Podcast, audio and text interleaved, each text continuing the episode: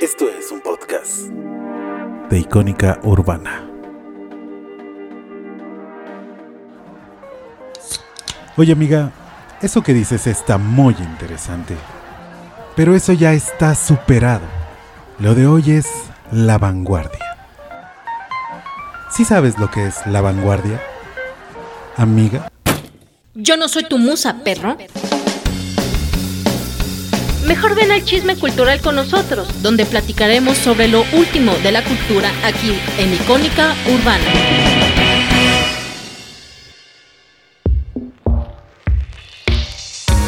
Hola, ¿qué tal queridos musas y perros, amantes del chismógrafo?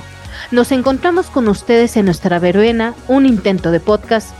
Yo no soy tu musa, perro, en el cual platicaremos alguno que otro chisme y lo último de la cultura aquí en Icónica Urbana. Nuevamente estoy con ustedes, su amiga, su peor es nada, Pushing. En esta ocasión, Shunashi Shadani, la ciudad de los vientos, la ha tenido ocupada y pues nada, vamos a dar pie a nuestra primera pieza que vamos a escuchar del maestro compositor de la Ciudad de México, Jorge Córdoba, El Niño y la Luna, dirigida por Patricia Morales.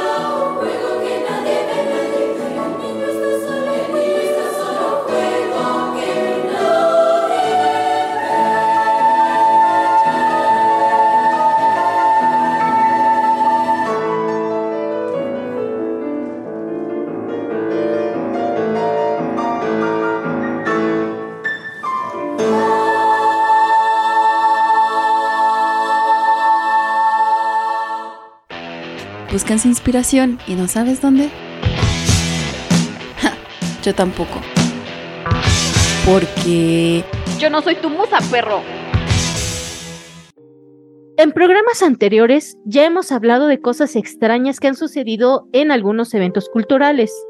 Desde los artistas que se han apañado espacios en festivales y eventos sin oportunidad de darle espacios a otros, o recibiendo una extraña cantidad de pago que no les dan a otros invitados, sin mencionar las prácticas extrañas donde las secretarías se deslindan de la responsabilidad de darle un espacio adecuado a los artistas e incluso de alojamiento a los que vienen de otros espacios de la República, mencionando la frase ya conocida por todos, no hay presupuesto, por mencionar solamente algunas cosas.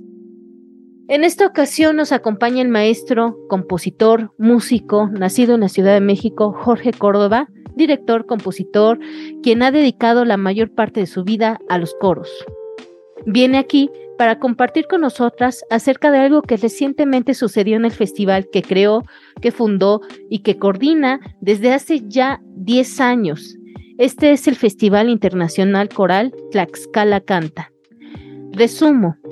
Eh, revisando las redes veo la noticia donde se señala que el maestro Córdoba le fue informado a través del portavoz del secretario de Cultura del Estado de Tlaxcala, el licenciado Antonio Martínez Velázquez, Israel Gueno, quien también es director de la Escuela de Música del Estado, que el festival ya no se llevaría a cabo, porque según palabras del secretario, el festival ya había cumplido un ciclo de 10 años y por tanto debiera omitirse su realización. Esta noticia, a pesar de que el festival de este año ya está planeado y se encuentran con invitados internacionales y nacionales, y que sin el apoyo de la Secretaría es prácticamente imposible de realizar. Ante tal injusticia, el maestro lanza a través de change.org un llamado para que el festival siga adelante. El escrito dice en resumen que el festival quiere ser sustituido por una serie de actividades musicales distintas y con otros objetivos. La interrupción de este festival, que está conformado no solo por eventos, sino por talleres y clases magistrales, entorpecería el desarrollo coral no solo en Tlaxcala, sino en el país. También la pérdida de un espacio para el mundo coral y el público que que ya se había formado en torno al mismo. Maestro, buenas tardes, ¿qué tal? Buenas tardes, Laurita. Gracias por la entrevista y que estés dando esta semblanza de la situación que estamos viviendo. Maestro, eh, por favor, si me puede platicar un poco del origen del festival para después ya pasar estos detalles. Yo quisiera conocer o que le platicara un poco a nuestros internautas cómo surge este festival y la labor que han desarrollado a lo largo de estos 10 años. Mira, le, eh, he comentado en otra ocasión, he tenido la suerte, porque es una suerte, es una eh, bendición el poder haber viajado a tantos lugares siendo músico, cuando ya sabemos que hay esos juicios alrededor de que te vas a morir de hambre, no sé qué vas a hacer como músico, etcétera. Y pues yo nunca he ayunado más que por decisión de limpieza, ¿no? Y el, haber viajado a distintos lugares me dio una visión muy distinta y muy estimulante al tratar de, no, mejor dicho, al preguntarme varias veces, ¿por qué no se hace un festival así en México? Como el de Barcelona, como el de Minneapolis, como el de Suecia, como varios festivales que tuve la suerte de ir. Y yo decía, ¿por qué no se hace algo en México así? México es un país maravilloso y sin chauvinismo lo digo, ¿eh? ¿eh? es un país maravilloso, tiene una tradición, tiene una cultura, unos lugares maravillosos. Entonces, cuando estuve dando varios cursos en Tlaxcala, observaba el lugar, yo decía, mira, en el hotel donde estoy hospedado, caminamos tantito y llegamos a la escuela, no hay que usar carro, hay que moverse. dije, sería interesante hacerlo aquí, el festival en Tlaxcala. De ahí es la idea, de ahí surge esta inquietud. Y al estar con este planteamiento, eh, siempre encuentras personas alrededor que dicen, oye, pues estaría padre hacerlo, ¿no? Y una persona que fue así muy, muy importante fue la, la, licenciada Marlene Valdés, que es una promotora cultural así 100% comprometida. Y dije, pues hay que hacerlo, más que tiene que hablar con el secretario del instituto en ese entonces, Tlaxcalteca de Cultura, que era el maestro Willebaldo Herrera. Una persona muy culta, es un escritorazo, o sea, realmente hice clic con él cuando le platiqué la idea, le llevé carteles o pósters, como quieran llamarse, de distintos festivales y le decía, mire, este es de Suecia, mire, este es de Venezuela, este es de Panamá, este es de España, este es de Minneapolis. Y de cada uno le llevaba y le vendía la idea en el buen sentido, decirle, imagínense que se hiciera aquí el festival en Tlaxcala, el estado más chiquito de la República, y que de repente en Suecia dijeran, ¿a dónde vas a ir a cantar? ¿A Tlaxcala? Sí. Y de Venezuela dijeran, ¿a dónde vas a cantar? A México. ¿Pero dónde? A Tlaxcala. ¿Y eso qué es? ¿O dónde queda? Entonces yo hacía esos juegos y le dije al maestro, imagínense que vinieran personas de otras partes del mundo, talleristas, o sea, los que dan los cursos, ¿no? Y dijeran, estuve en Tlaxcala, y se llevaran recuerdos de artesanía, las impresiones en la gastronomía, los lugares, los espacios donde cantábamos, los alumnos de distintas partes de México y del mundo que participaban en este festival. Porque yo ya estuve en varios festivales y sé la dinámica que se hace. Y dije, en México va a caer de maravilla esto, porque también ha habido otros festivales, pero este yo quise hacerlo muy holístico. Es decir, que el hotel fuera un hotel que la gente dijera, oye, qué bonito espacio en el que estamos. En la escuela donde estuviéramos muy bien acondicionada para llevar a cabo los talleres y todo el mundo se sintiera que formaba parte de un proyecto maravilloso. La comida la hacíamos en el mismo instituto, eh, se alquiló este, un sistema de alimentación, espacios, eh, sillas, etc.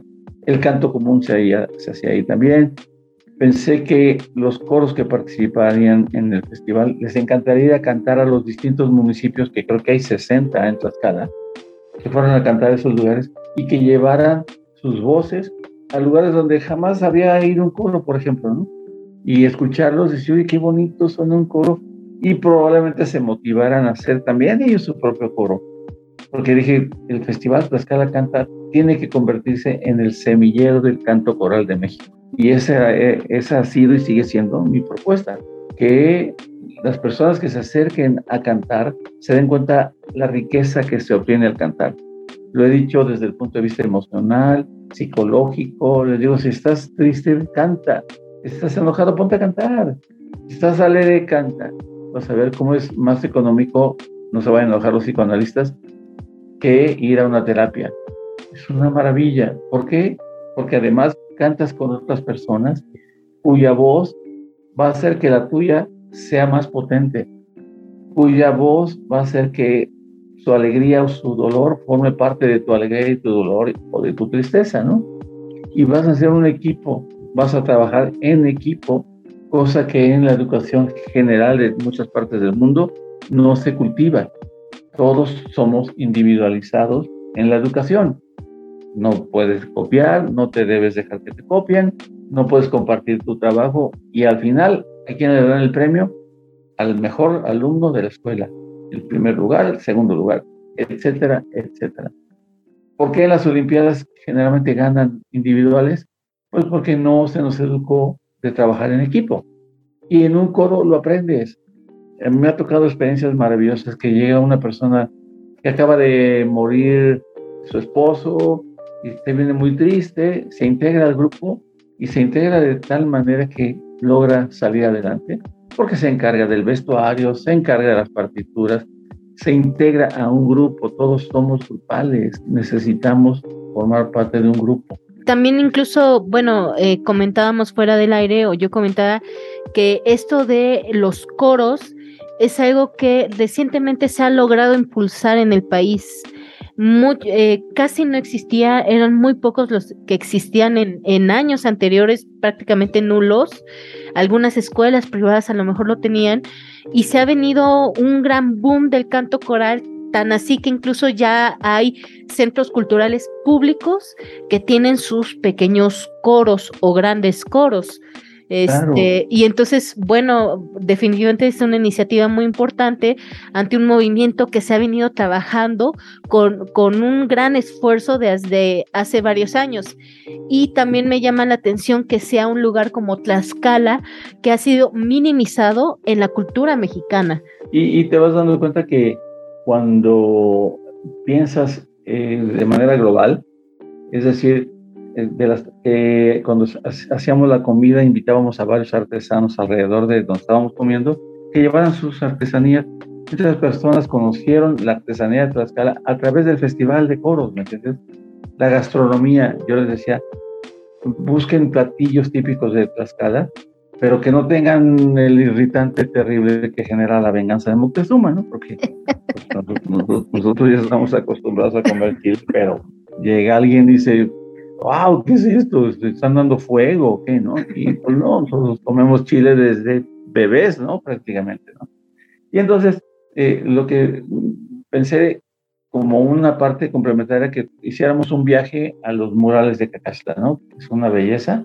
Y todo el mundo cuando iba diciendo, oye, ¿y esto?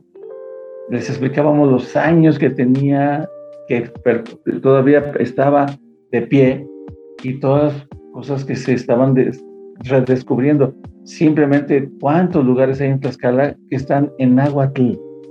Y de repente vas a la terminal de los autobuses que llegan para allá y todos los nombres están en Nahuatl. Lo que ha generado también es que muchas personas ya hayan desconectado lo que quieren decir ciertos lugares en Nahuatl, otros no, pero me divertía yo mucho cuando llegaban algunos de los participantes extranjeros y les decía, ¿en dónde cantaron? ¿en dónde cantamos? Le preguntaban, ¿dónde? ¿Dónde cantamos? No sabían porque el náhuatl es muy difícil. Entonces, de repente decía, es el lugar del venado, es lo que quiere decir. Y hay otros lugares así que tienen esa sonoridad maravillosa del náhuatl. Entonces, te fijas cómo no solamente estábamos cantando por estar juntos, no, se cantaba, se escuchaba, eh, muchas personas eh, aprendieron a escuchar canciones en otros idiomas. El director que invité japonés dio un taller en japonés y varios cantaron en japonés, el, sueco cantó en sueco, el de Canadá pues en inglés, en francés, y entonces yo decía, bueno, si yo tuve la suerte de viajar a tantos lugares, pues no sé si sea fácil para algunas personas viajar, a mí me apoyaban los gobiernos, el gobierno de México y los gobiernos que me invitaban de mi bolsillo, olvídate, no iría más que a Texcoco y nada más, ¿no? Pero, pero ¿qué pasa? Tuve esa suerte y yo dije, bueno, si varios de mis colegas, varios de los jóvenes de los que están trabajando en esta experiencia, no pueden ir a los lugares que yo he ido, pues yo traigo a mis amigos directores a que le compartan esto, ¿no? Compartan lo que es el amor por cantar en su idioma y que conozcan su tradición a través de las canciones que cantaban en los talleres, ¿no? Entonces te puedo seguir mencionando más cosas, pero era, no, no acabaríamos, porque por ejemplo cuando cantó un coro de Guatemala, un coro del norte de México, mira, a todos se nos hizo un nudo en la garganta al escucharlos cantar y unir sus voces de esa manera tan especial, tan espiritual, tan mágica, que dije, bueno, esa es la magia del canto coral, ¿no? que mi voz sea tu voz, que mi voz crezca con tu voz y que juntos generemos un canto de paz y de esperanza, ¿no? Y bueno, justamente eh, está hablando de esta trayectoria, de este esfuerzo, de lo que se ha logrado, de lo que han logrado incluso emitir no solo a ustedes como músicos, sino al público que, se ha generado o que a lo mejor específicamente le llamó la atención eso, más los que han caído accidentalmente, recibir esta respuesta del secretario de Cultura, eh, más que nada a mí me sigue pareciendo extraño cómo sucedió, me, me, hace un poco ruido, me ha costado un poco eh, entenderlo, quizás porque lo, eh, lo he leído y más bien me gustaría que nos relatara usted cómo, cómo sucede este, eh, esta noticia. Pues mira, la, palabra que acabas de decir, noticia, es muy importante porque es algo que está surgiendo, que se nota. A mí jamás se me avisó que yo estaba contemplado a dejar de ser el director artístico del festival, a pesar de que yo fui el creador, el gestor del festival. la idea, el diseño, etcétera, todo fue idea mía con base a los lugares que he estado. Entonces estuve en Venezuela, en Panamá, Suecia, Minneapolis, eh, Suiza, varios lugares que yo decía, qué bárbaros, qué organización tienen. Y así me gustaría hacer un festival en México, que al hacerlo yo mismo me sintiera a gusto y orgulloso de estar en México haciendo un festival como el que me gustó ir a otras partes del mundo. Bueno, pues nunca recibí ningún aviso de esto y lo recibí a través de el señor em, Israel Guénot, es el director de la Facultad de Música, y él me mencionó que siendo él el portavoz del secretario de Cultura, me informaba que yo quedaba fuera y que el festival también se terminaba porque habían pasado ya 10 largos años, ¿no? Que nosotros que estamos en el arte sabemos que hacer música en 10 años apenas estás avanzando, apenas estás probando lo que es el arte, llegar al arte. Sí, Strauss, Richard Strauss, a los 70 años dijo, ya, me, ya estoy dirigiendo bien ahora sí. A los 70 años, por favor. Y este señor dice, no, ya, 10 años es suficiente. Y es como si te doy un arbolito para que lo siembres y lo vas cuidando en 10 años y dices, ya, ya creció 10 años, tálalo, pácale, ¿no? Eso fue lo que sentí que, que, fue la decisión de este secretario de Cultura. Es decir, él no ha hablado con usted, ni le ha dado alguna información oficial, algún documento, no tengo ni, ni ninguna declaración. Nada, ni ninguna razón más que la que él le contestó a un tlaxcalteca que le preguntó que qué pasaba con la convocatoria del festival. Ya en julio sale, no se preocupe. Pero lo que sí, este, Jorge Córdoba va a salir y su marca también. ¿A qué se refiere con marca? lo que no sé, me encantaría hacer, ahora voy a sacar unos zapatos que se llaman Jorge Córdoba y, los voy a vender ahí en Tlaxcala Canta, ¿no? Para que vean que esa es mi marca. Ahora sí, unos zapatos en forma de clave de sol, a ver cómo se los ponen, ¿no? Pero, ¿me entiendes? O sea, es absurdo el leer eso y que luego diga que estoy enojado porque voy a perder un ingreso. Por favor, señor. E, estas declaraciones de la marca de Jorge Córdoba y esto que está mencionando ahorita del ingreso, ¿dónde, dónde lo ha mencionado eh, Antonio Martínez? En el Universal, en periódicos locales, tenemos toda la información porque no se ha detenido a estar atacando, eh, atacó el Festival de Jazz, eh, quitó la placa de un gran pintor que la gente del lugar donde nació solicitó que se pusiera esa placa, se dejó y luego la quitó. Entonces hizo, hasta donde supe, hizo un museo, perdón, hizo un bar arriba de un museo y cuando se enteró de tanto periodicazo, un amigo fue a, ver si seguía todavía el bar y ya estaban desmantelándolo, ¿ves? Según las noticias que salen, yo no las estoy diciendo, es lo que he leído él está utilizando el Jicotencatl, el, el teatro principal de, la ciudad de Tlaxcala, para hacer reuniones y fiestas y lo alquila y cosas así, ¿no? De repente digo, bueno, pues, entonces, ¿qué imagen está vendiendo si eso era como de, de otros partidos, ¿no? E, es decir, eh, nota que el secretario de Cultura no ha cumplido con su labor como secretario, ni ha realmente ejercido la difusión o su labor cultural dentro del Estado? Lo que él ha estado haciendo son unas caravanas artísticas que le llama así, o caravanas, no sé cómo, pero de lo que he estado leyendo y porque me meto a la página de Tlaxcala, hace unas actividades de entretenimiento, ¿no? No hace una labor formativa, que es la que yo planteé desde el principio, que las personas que participen en el Festival de Tlaxcala no solamente van a cantar, van a enterarse de la cultura de otros talleristas de otras partes del mundo, van a participar en conferencias que se, se fueron presentando y diseñando de manera que ellos dijeran, oye, qué interesante que estén hablando de ciertos aspectos de algunas obras, o que personajes como Digna Guerra, o el director de una agrupación de Alemania, Werner Pfaff, nos platicara de las ediciones musicales de sus países, ¿no? Y las cosas que tienen que estar resolviendo para salir adelante, ¿no? Entonces, para mí eso era importantísimo. Eh, vamos, me interesa mucho la cuestión del desarrollo emocional y físico. Y un amigo que se dedica a, la técnica Alexander también fue invitado a compartirle esto.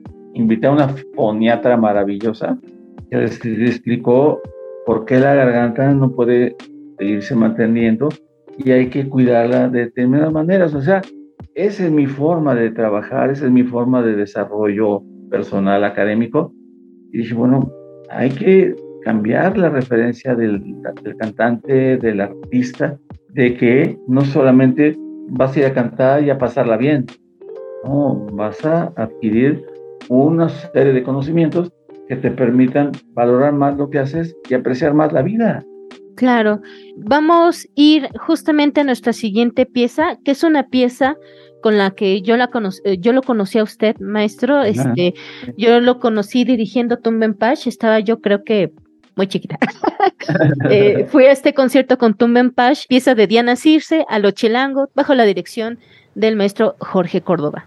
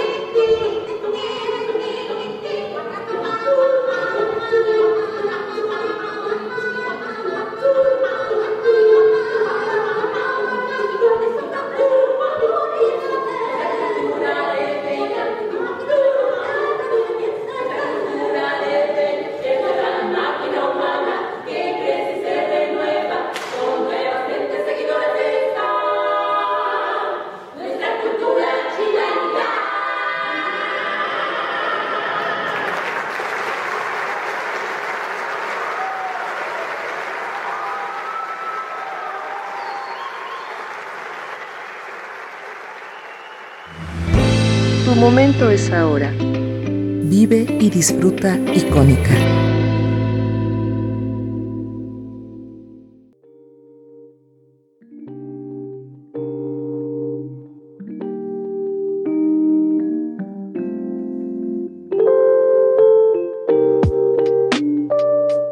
regresamos. Les quiero leer brevemente la semblanza de el secretario de Cultura del Estado de Tlaxcala, muy breve. Más que nada menciona que él nació en 1985, que actualmente es el Estado de Tlaxcala y que anteriormente se desempeñó como director general de comunicación social y vocero de la Secretaría de Cultura del Gobierno de México hasta el 30 de agosto del 2021. En este cargo, impulsó la visibilidad de la comunidad LGBTIQ, las lenguas indígenas y los grupos marginados desde la comunicación gubernamental, además de un diálogo directo con los periodistas y la ciudadanía.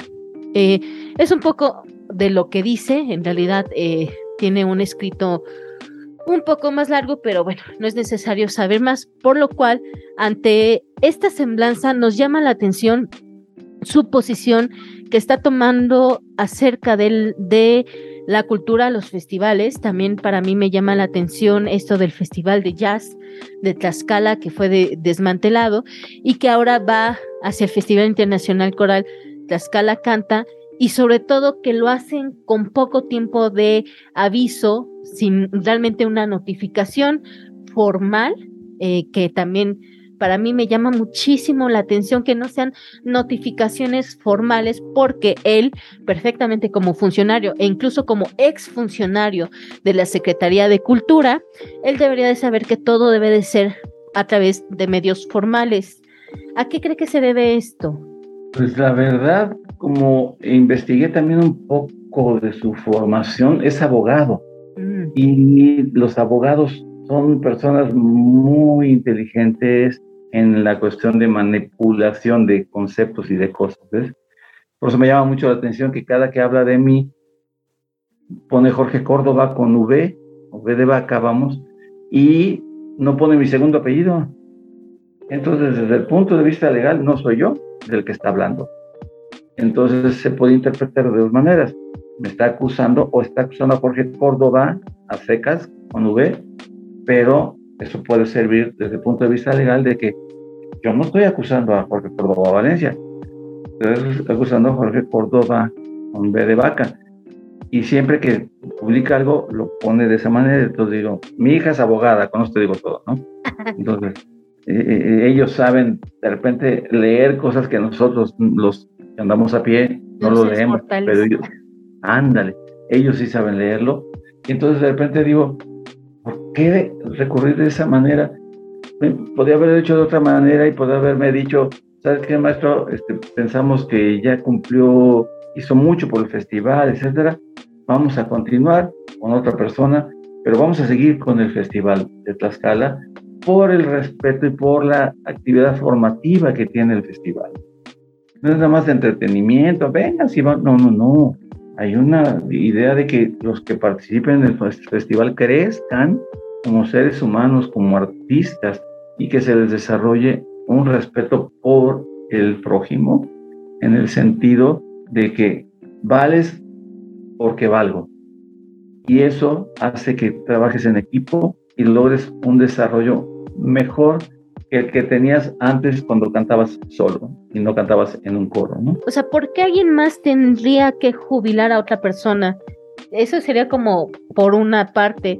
Este, y en dado caso, eso no sería decisión de usted y, y o también, ¿por qué no se puede negociar? También eh, esto, a mí me llama esto de que el secretario no esté hablando con usted y no, puedan negociar, porque en dado caso es de, es que yo ya no quiero que usted dirija porque siento que hace falta abrirle el paso a más jóvenes. ¿Y por qué no me lo dices? ¿Por qué no podemos hablar? En, o en dado caso, a lo mejor este es mi último año dirigiendo el festival y va a haber otra persona junto a mí que me va a aprender y le voy a decir qué es lo que se tiene que hacer para que el siguiente año lo haga él. Exacto. Que no haya esa negociación, sino se acaba y voy a meter lo que yo quiero. Yo, yo sé que a lo mejor él tiene ideas, él tiene propuestas que pueden ser válidas, pero más bien aquí la reflexión sería hasta qué punto puedes pasar por encima de los demás por tu puesto. Exactamente, esa es una, una pregunta que sigue siendo para mí eh, eh, misteriosa la respuesta, porque es una, parece que es una estrategia política que hacen muchos políticos, dejar que las cosas vayan perdiendo fuerza, ¿no? En enero no hubo nada, marzo, abril, etcétera, y solamente hasta junio 15 en la tarde se me avisa de que sí va a haber el festival. No pasaron más que cuatro o cinco días que recibo del portavoz que no, que no es cierto, que va a hacerse otra cosa y que mi, una, una de las actividades principales o de las acciones principales era eliminarme como eh, mi marca. Eso me sigue causando gracia. Como mi marca y por ser intermediario. Digo, bueno, pues busquen la dirección, digo, la definición en un diccionario de lo que es intermediario. ¿no? Y que yo esté enojado porque estoy perdiendo un ingreso. Por favor, de verdad, o sea, eh, yo estoy a punto de mostrar con documentación lo que yo recibía anualmente, para que vean que no estoy peleando una cosa tan burda como es el dinero. El arte no es, no es uno de sus objetivos, el dinero. El arte, uno de sus objetivos es acercarse cada vez más a la perfección. Y ese es uno de los puntos que yo sí sigo enseñándole a las personas que se acercan a nuestro festival, que haya respeto, que haya ética, que haya un espíritu de equipo que nos permita desarrollar mejor el país en el que estamos a través de nuestras actividades y de los talleristas que generosamente nos vienen a pasar sus experiencias. Es decir, ¿le han hablado de una cuestión de presupuesto? No, tampoco, tampoco, mira, de, verdad te puedo decir que cada año se recibió distintos presupuestos, nunca se recibió lo mismo. Un año tuve la necesidad de acercarme con Eduardo García, que es el, era el director del Sistema Nacional de Fomento Musical, para pedirle apoyo, porque el, que es, el director que estaba en el Instituto Tlaxcalteca de Cultura me dijo que había 500 mil pesos para hacer el festival. Dije, no, con eso no cubrimos ni la comida, ni el transporte, ni nada. Entonces le dije a Eduardo García, dijo, claro que sí, cuenta con ello, no hay problema. Lo consulto con el secretario del director del Instituto de Cultura y me dice, ah, claro, mientras más participen, mejor, ¿no?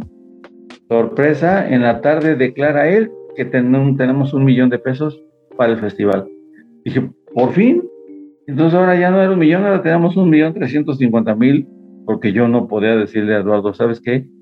Quédate con tu dinero porque no lo vamos a usar. Eso no se hace.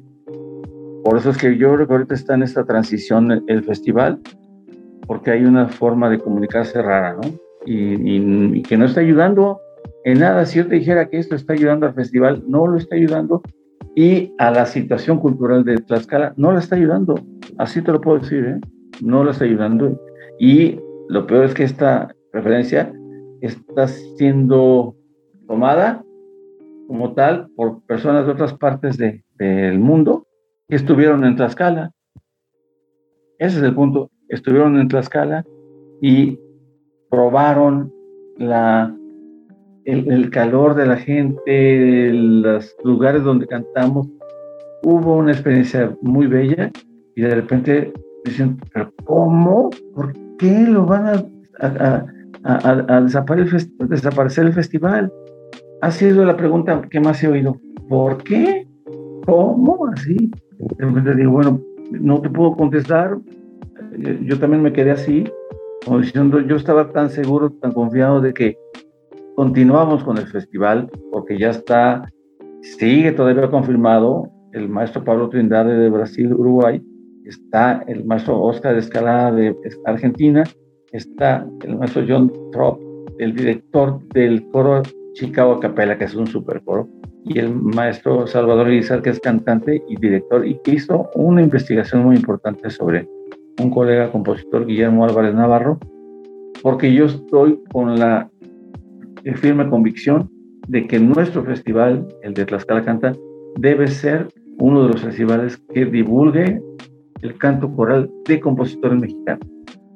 Eso está, pero puestísimo, ya que el canto coral, el, el, taller de, el canto que se reúnen todas las, voces, el objetivo es hacer un homenaje a un compositor mexicano.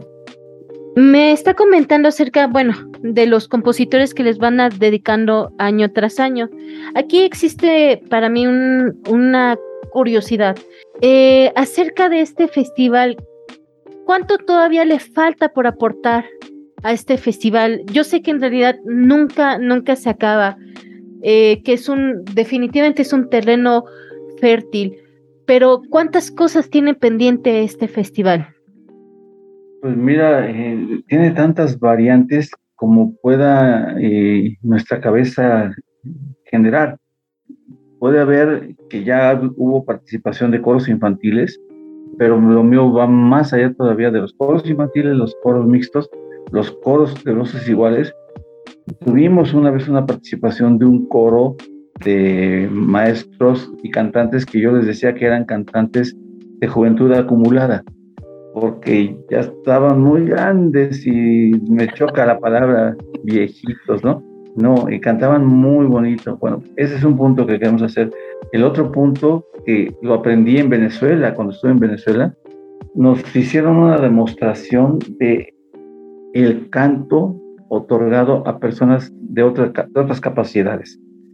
Tampoco me gusta la palabra discapacidad, aunque tenga sus etimologías donde se sustente, pero para mí fue maravilloso oír cantantes, este, niños invidentes, adolescentes invidentes cantando, ver niños con parálisis cerebral cantando sentaditos en su silla, ver los coros que se les llama de, las, de las manos blancas, que son coros de niños con otra capacidad también, pero que son sordomudos, ¿ves?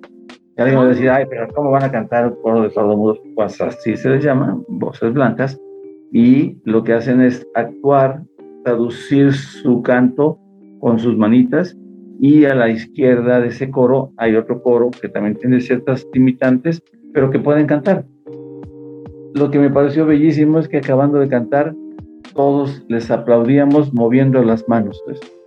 Nunca aplaudíamos porque ellos no escuchan y al, no escuchar, pues nos veían que aplaudíamos y para ellos era un, regalo maravilloso el poder estar este, eh, sintiendo que su canto lo, lo, habíamos recibido de alguna manera y lo apreciábamos de esa manera.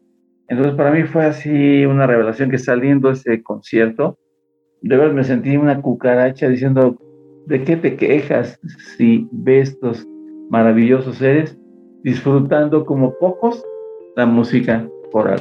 Entonces es una de las partes que nos falta, una de las tantas partes que nos falta presentar. Nos hace falta presentar, por ejemplo, los coros de personas aficionadas, los coros de voces cambiata que se llaman a los adolescentes que están cambiando su voz.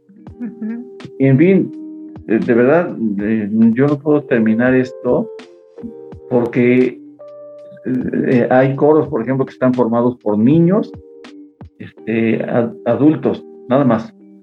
Y hay coros que están formados por niñas, nada más. Y coros que están estableciendo otra combinación de voces que tú dices, bueno, ¿termina esto alguna vez? No, no termina. Esa es una parte. La otra parte nos hace falta incluir más compositores de música de concierto que para este festival yo ya tenía contemplado hacer un homenaje al maestro Raúl Arón de Guevara, que estoy seguro que muchos colegas no conocen, pues porque se ha hecho de alguna manera la omisión de conocer nuestros propios compositores, nuestras propias raíces. Claro, eh, normalmente el que destaca en coros es Miguel Bernal, ¿no? Verdad, verdad. Mira, hicimos un homenaje a Blas Galindo, a Miguel Bernal Jiménez, a Carlos Jiménez Mabarak, a Carlos Farfán, a Ramón Noble. Eh, y faltan las compositoras también. Exacto, exacto. ¿Te fijas cómo no acabamos? Claro. Todo esto va a ir creciendo de, manera que uno plantee un respeto a nuestras tradiciones y para mí el arte genera idiosincrasia, ¿no? Es decir, el poder de la identidad, el saberte mexicano, porque estamos cantando música de compositores mexicanos, que muchos me decían, pero yo no había oído nunca Juan de Tercero, por ejemplo. ¿Quién lo ha escuchado? Pues algunos, saben, y hay otros compositores que están esperando su turno para formar parte de los, todos los cantantes que se unen a hacer el, taller de canto común, así se llama. Se unen todos los coros que están participando en los talleres de los otros maestros y se hace allí una gran masa coral. Mm. un homenaje a un compositor mexicano que mismos muchos mexicanos no conocen y no lo digo peyorativamente, no. Eh, resulta esto, por ejemplo, una vez le, comenté a un diputado que había un compositor que si lo conocía, le dije, Juan de Tercero, ¿lo conoce? Dice, no. Eh, y, a otro compositor, José Pomar, ¿lo conoce? No, digo, no crea que es el que hace la sidra, ¿eh? Para nada. Es José Pomar, es un compositor. Y dijo el diputado o diputada, no recuerdo, no, tiene razón, ustedes somos ignorantes. pero no lo tome como peyorativo. Si usted me pregunta cómo se hacen los tamales, no sé. Entonces soy ignorante sobre cómo hacer tamales. Pero si mi forma de comunicar con los demás dependiera de hacer tamales, te juro que me podría hacerlos, ¿no? Y eso me acercaría y me daría más razón de ser y tener una identidad con mi país y con mis semejantes y con los que nos acompañan en cada festival, ¿no? Claro, claro, y todavía, bueno, incluso estoy recordando, bueno, no recordando, de hecho, más bien tengo presente, ahorita está iniciando también muy duro en México el movimiento de históricamente informado, falta todavía los coros de música hispana o de música antigua de otros lados, o sea, eh, hay mucho, mucho camino y, también porque incluso esa área es una especialización y por supuesto que falta pues empezar a hablar con los especialistas de, de esa área. Y bueno, justamente sobre todo esto que, que dice, ¿qué, ¿qué, es lo que procede, qué es lo que prosigue, perdón, eh, en la defensa de este festival? Pues que los servidores públicos, como se supone que son las autoridades que manejan el presupuesto, que es del pueblo, que lo junta el pueblo, pues le haga el uso correcto, nada más. Ese sería el deseo maravilloso quiero pensar en 20 años más, o sea, 10 años más, que aunque yo no esté al frente, eso no es importante, que continúe la idea, que continúe el decir, ya vemos más coros en Tlaxcala, ya vemos más coros en México, y en nuestro repertorio estamos cantando música mexicana y música de Portugal, por ejemplo, ¿no? Eso llega a ser parte de lo que es una persona culta una persona que abre su corazón a manifestaciones de otras partes del mundo que posiblemente no puedo decir o posiblemente sí puedo decir, porque hubo un caso del coro eh, Cantera que fue invitado por el tallerista de Portugal a que participara en el Festival de Portugal.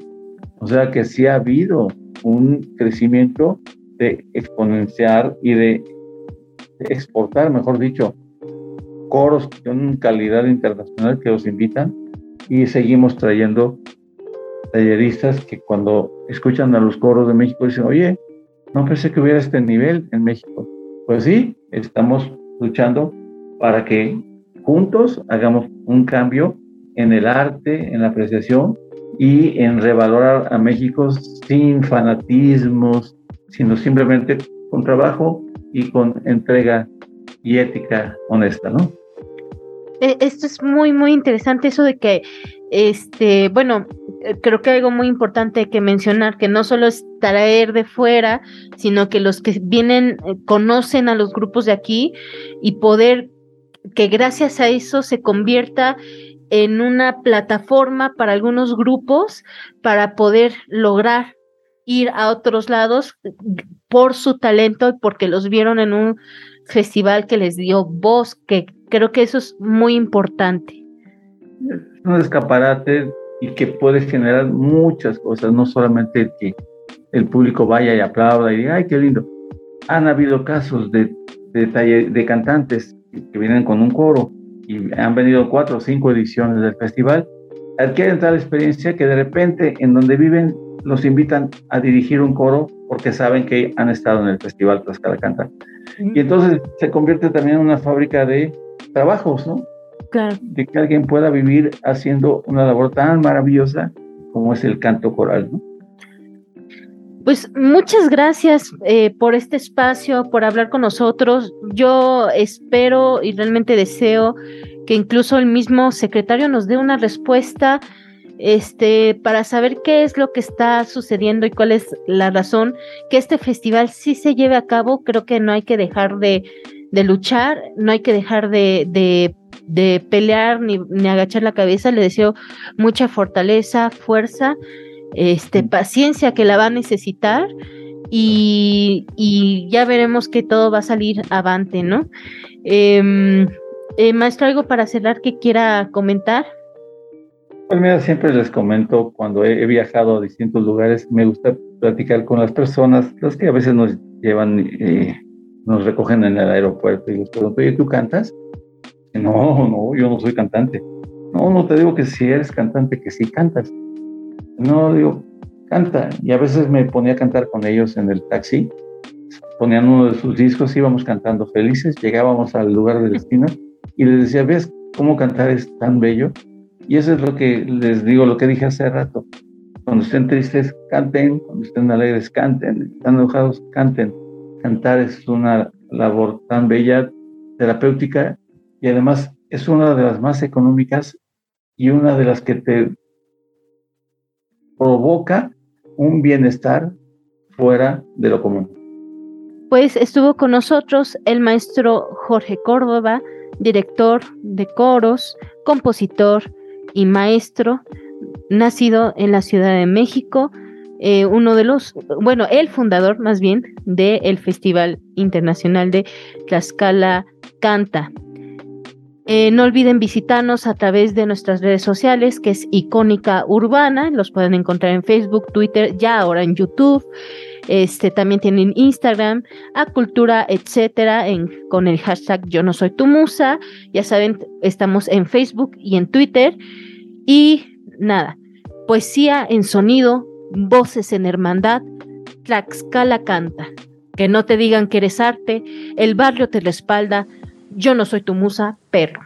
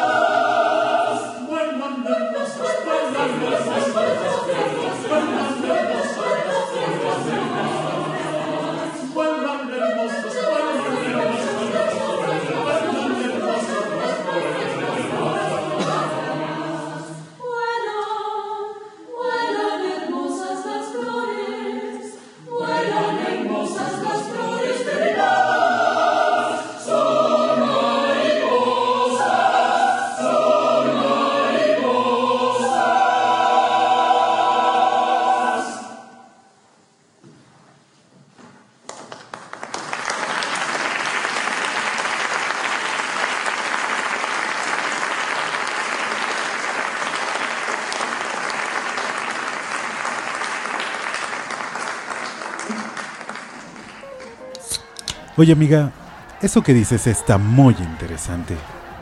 Pero eso ya está superado. Lo de hoy es la vanguardia. ¿Sí sabes lo que es la vanguardia? Amiga. Yo no soy tu musa, perro. Mejor ven al chisme cultural con nosotros, donde platicaremos sobre lo último de la cultura aquí en Icónica Urbana.